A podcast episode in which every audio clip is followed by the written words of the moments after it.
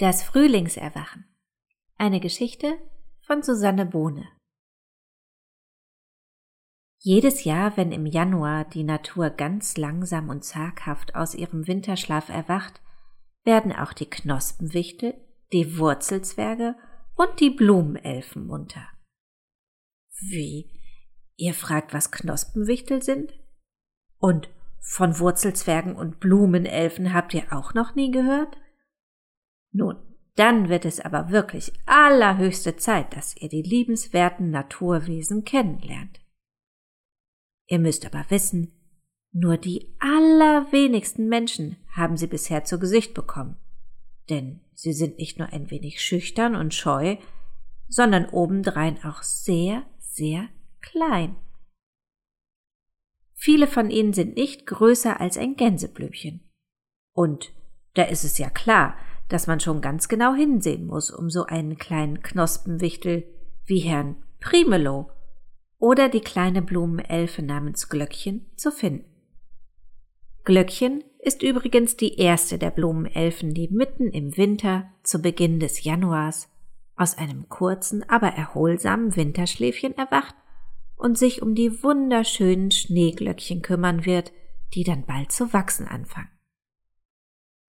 Jeder Knospenwichtel, jeder Wurzelzwerg und auch jede Blumenelfe hat nämlich eine sehr besondere Aufgabe.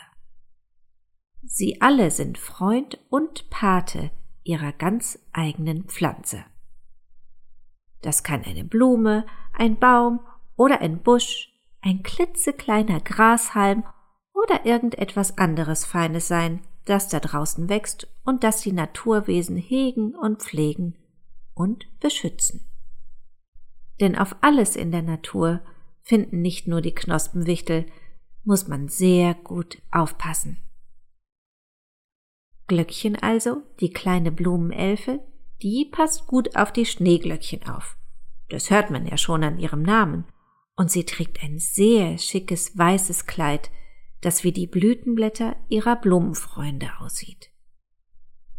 Manchmal wenn noch eine dicke Schneeschicht über der Erde liegt, während ihre Schneeglöckchen an das Tageslicht wachsen möchten, schiebt die Blumenelfe mit ihrer hübschen Schaufel ein bisschen Schnee beiseite, um ihren Blumen dabei zu helfen, ihre zarten Köpfchen aus der Erde zu strecken. Oder sie deckt sie an anderen Tagen ein bisschen mit Moos und Blättern zu, wenn der Winterwind gar so kalt pfeift. Und so hat Glöckchen im Januar alle Elfenhände voll zu tun und hört liebend gern dem leisen Läuten und Klingen und Wachsen der ersten Blumen des Jahres ihren Schneeglöckchen zu. Heute summt Glöckchen ein nettes Liedchen, während sie zwischen den Schneeglöckchen umherhüpft und ihnen sacht über die kleinen Blütenköpfe streichelt. Und weil sie so beschäftigt ist, hat sie gar nicht gehört, dass ihre Nachbarin Krokustilla plötzlich hinter ihr steht. Krokustilla seufzt, denn sie ist eine ziemlich ungeduldige Blumenelfe. Sie kann es einfach nicht erwarten, bis die Pflanzen, um die sie sich so gern kümmert, endlich, endlich zu wachsen beginnen. Bisher ist nämlich noch kein einziger Krokus in Sicht. Krokustilla, wie schön, du bist ja auch schon wach, ruft Glöckchen, die das Seufzen gehört hat und sich über Besuch immer freut. Aber Krokustilla verschränkt nur die Arme und ist ein bisschen beleidigt. Hallo, murmelt sie und schielt auf die vielen Schneeglöckchen. Da ahnt Glöckchen auch schon, warum Krokustilla so schlechte Laune hat. Jedes Jahr um diese Zeit muss Krokustilla noch abwarten, bis ihre wunderbar leuchtenden Krokusse, die in Violett und Gelb und Weiß blühen, zu wachsen beginnen. Immer ist sie nur die zweite, Hinterglöckchen. Und das macht ihr einfach jedes Jahr ganz grummelgrollig schlechte Laune. Weil sie nämlich auch mal die erste sein möchte. Oh je, Krokustilla, sei doch nicht traurig. Deine Krokusse wachsen ganz bestimmt ganz schnell. Das kann nicht mehr lange dauern. Und du weißt doch, dass sie so wunderbar bunt blühen. Das können meine Schneeglöckchen jedenfalls nicht, weil sie immer weiß sind, oder? So hat jedes Ding in der Natur etwas eigenes Tolles, sagt Glöckchen aufmunternd, aber Krokuschilla grummelt nur. Ja, ja. Dann kickt sie wegen ihrer Grummel-Grollig-Laune mit voller Wucht gegen einen Kieselstein, der neben ihr im Schnee liegt. Und der saust in hohem Bogen durch die Luft und trifft ein Schneeglöckchen genau mitten am Blütenkopf. Oh, weia. Oh Jemini, das scheppert vielleicht. Das arme Schneeglöckchen klirrt und zittert, dass es fast abknickt und umfällt. Glöckchen hält sich verschreckt die Hände vor den Mund. Der Knospenwichtel Primelo, der gerade auf der Birke über der Schneeglöckchenwiese ein Nickerchen gehalten hat, plumpst beinahe in den Schnee.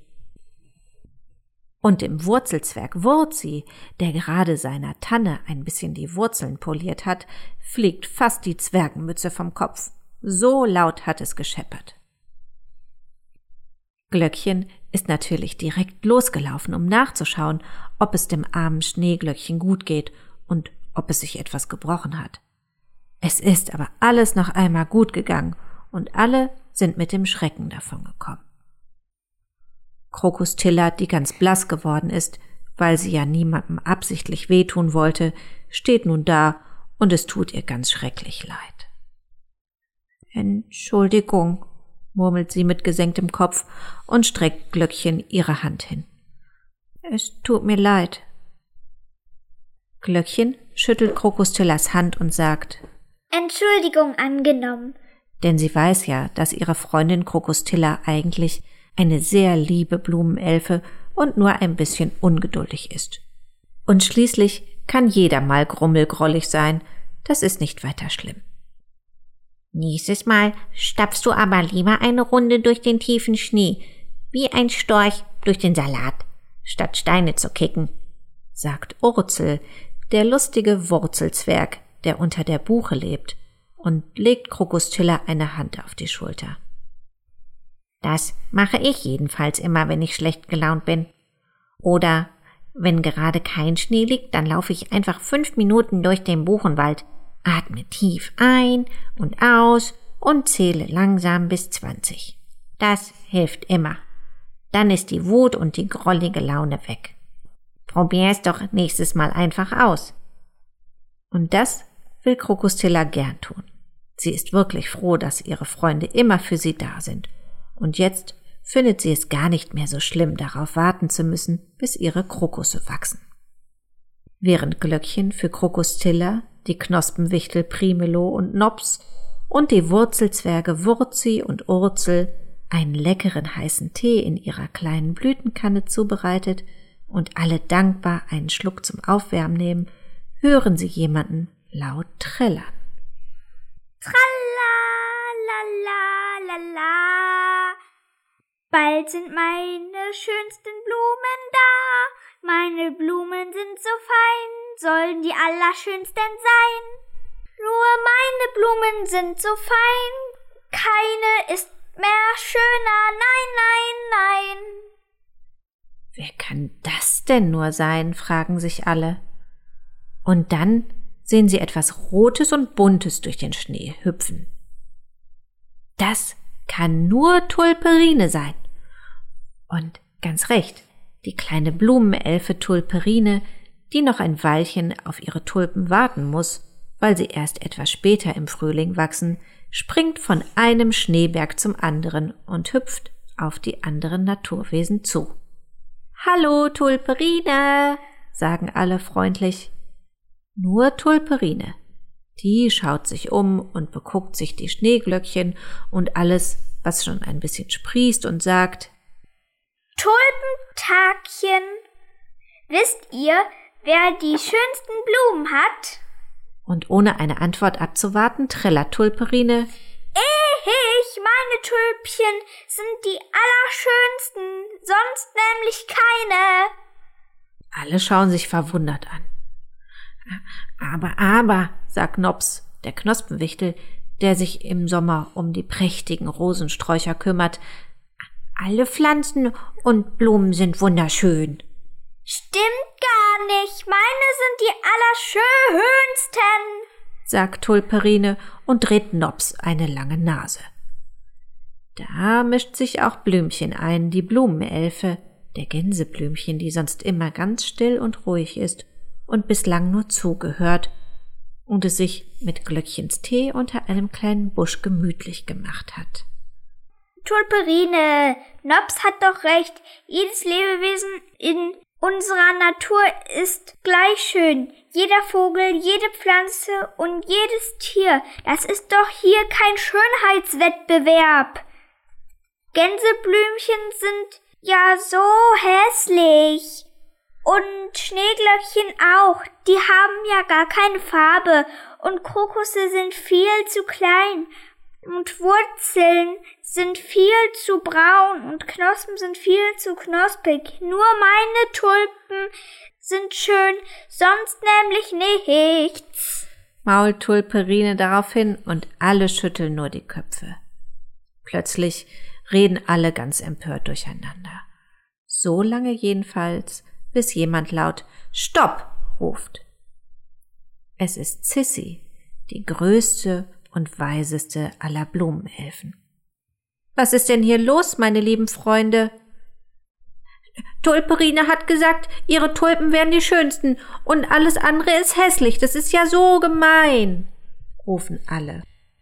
Und nicht nur Nops schaut ganz betrübt rein. Was ist denn heute bloß für ein seltsamer Tag? Nun beruhigt euch erstmal und dich, Tulperine, kenne ich so ja gar nicht.